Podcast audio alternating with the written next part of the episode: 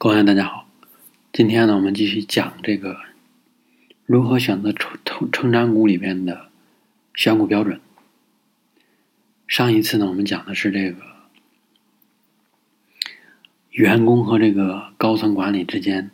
这个人事关系是否融洽。今天呢，我们继续讲讲的是高层管理者之间这种关系是否融洽，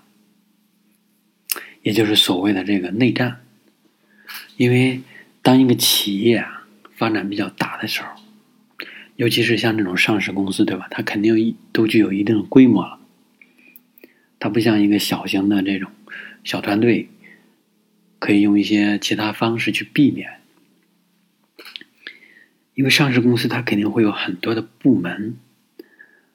然后每个部门有自己的领导，甚至有很多事业部，事业部之间呢。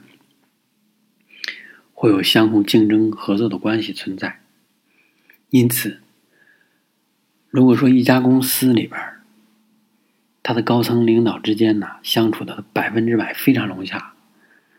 那我可以负责任告诉你，这样的公司根本不存在，因为他肯定会有自己的利益和角度去想问题、去想事情、做事情，对吧？在不同的利益、不同的角度产生摩擦的时候。或者产生碰撞的时候，就出现了这种不融洽的关系。因此，在某种程度上来说呢，高层领导之间出现小的摩擦或者是分歧是正常的。但是，一旦这种分歧或者摩擦都影响到了公司的存亡，甚至是公司的业务，那这种其实就不是一个好的状态。你应该避免这种公司。这种领导，而要选择那些就是说，我们常见的一句话就是“对事不对人”那种工作方式，或者有那样态度的领导、高层领导，这样的公司呢才有未来。因为这个事儿呢，其实我不太方便去讲一些具体的例子，无论是我身边的，还是说一些点名道姓讲一些现在公司里边这种事儿，因此呢，我就。简单的去讲一些比较小的例子，因为我们每一个人他都有一都有工作经验、工作经历，对吧？你在自己的工作经历过程中，你肯定能够感受到这种领导之间的这种矛盾的存在。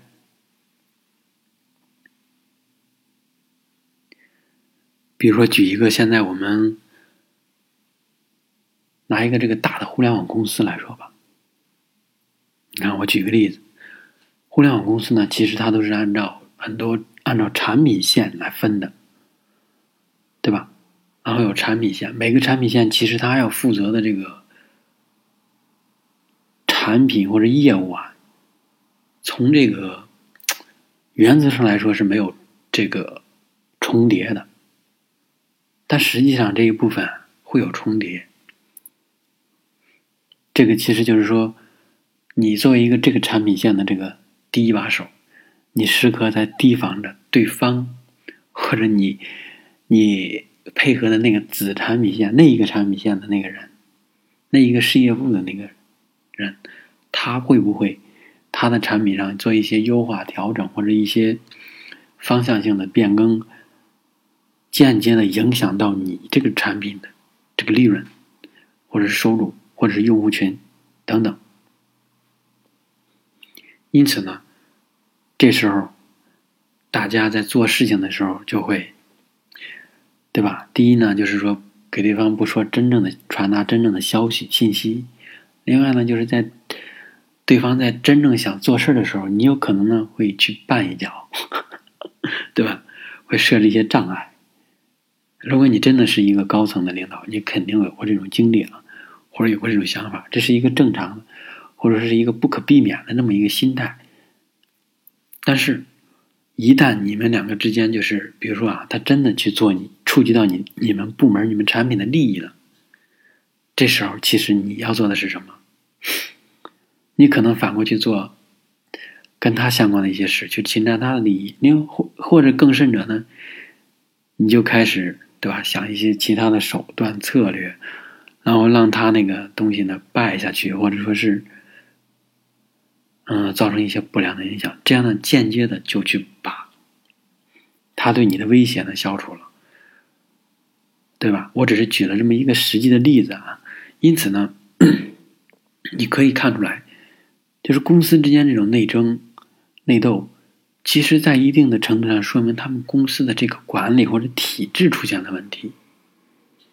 就比如刚才你举的那个例子，就是产品各个不同产品线之间的这种利益的重叠，其实是因为对于这个界限啊没有划分好，对于每个产品方向的规划呢，缺一个统一的制定者或者是一个拍板的这么一个人，所以才导致了彼此之间每个事业部之间呢，能够有出现小的这种沟，就是交合或者是这种沟沟。重叠，因此呢，导致利益上的矛盾。我就不再讲更多的例子了，因为这种原因呢有很多，而且啊，这个东西还是比较容易获取到的。因为你如果认识这个公司的一个员工，可能是很基层的，只要说这个公司领导之间的这个矛盾呐，他是比较严重的矛盾，下边的员工一定会知道的，因为这种事儿。其实他是包不住的，就是在比如高层的这个领导会议上，对吧？他们会把这个冲突矛盾展现出来，然后这种矛盾信息呢，会通过每个领导，就是每个部门的这种高层领导的负责人，再传达给他的下面的一把手，就这样依次传达下去。所以，在公司里边，你要说没有一个就是透风的墙，其实是。很难有这个不透风的墙，所以都会把这种信息传达下来。而且呢，大家都是在有可能，尤其是低层、基层的这种员工啊，他们在这个茶余饭后啊，他们聊的其实有很大一部分就是公司的这些事儿，对吧？因为我也是从那个底层过来的，对吧？所以呢，只要你说你想了解这个公司之间领导、公司高层领导之间是否有这种矛盾，你只需要。去跟这个公司的一些基层的员工去聊一聊，你就会得出这个结论来。如果这个事儿影响还比较大，甚至造成一些不良影响，那这种东西其实就会，呃，在这种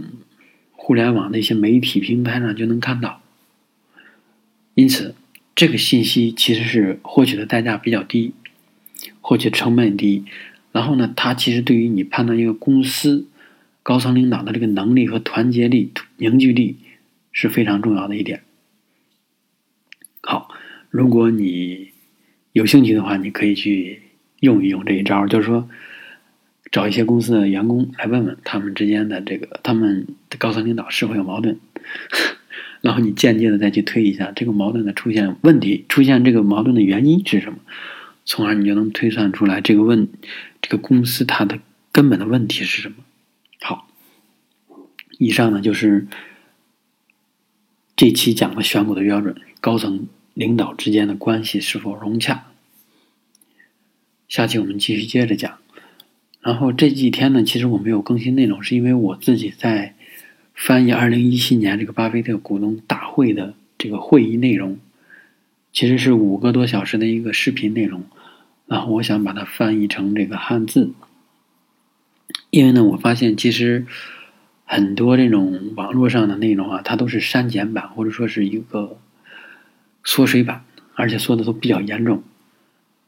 还有很多呢，是因为这个很多术语啊翻译的不太对，因此呢，嗯，我就想把这个东西翻译出来。我会在翻译完以后呢，放在雪球上自己的公众号里面，还有会通过这个喜马拉雅以音频的形式呢，把这东西复述讲述出来，再加上我自己的一些看法。好，谢谢大家。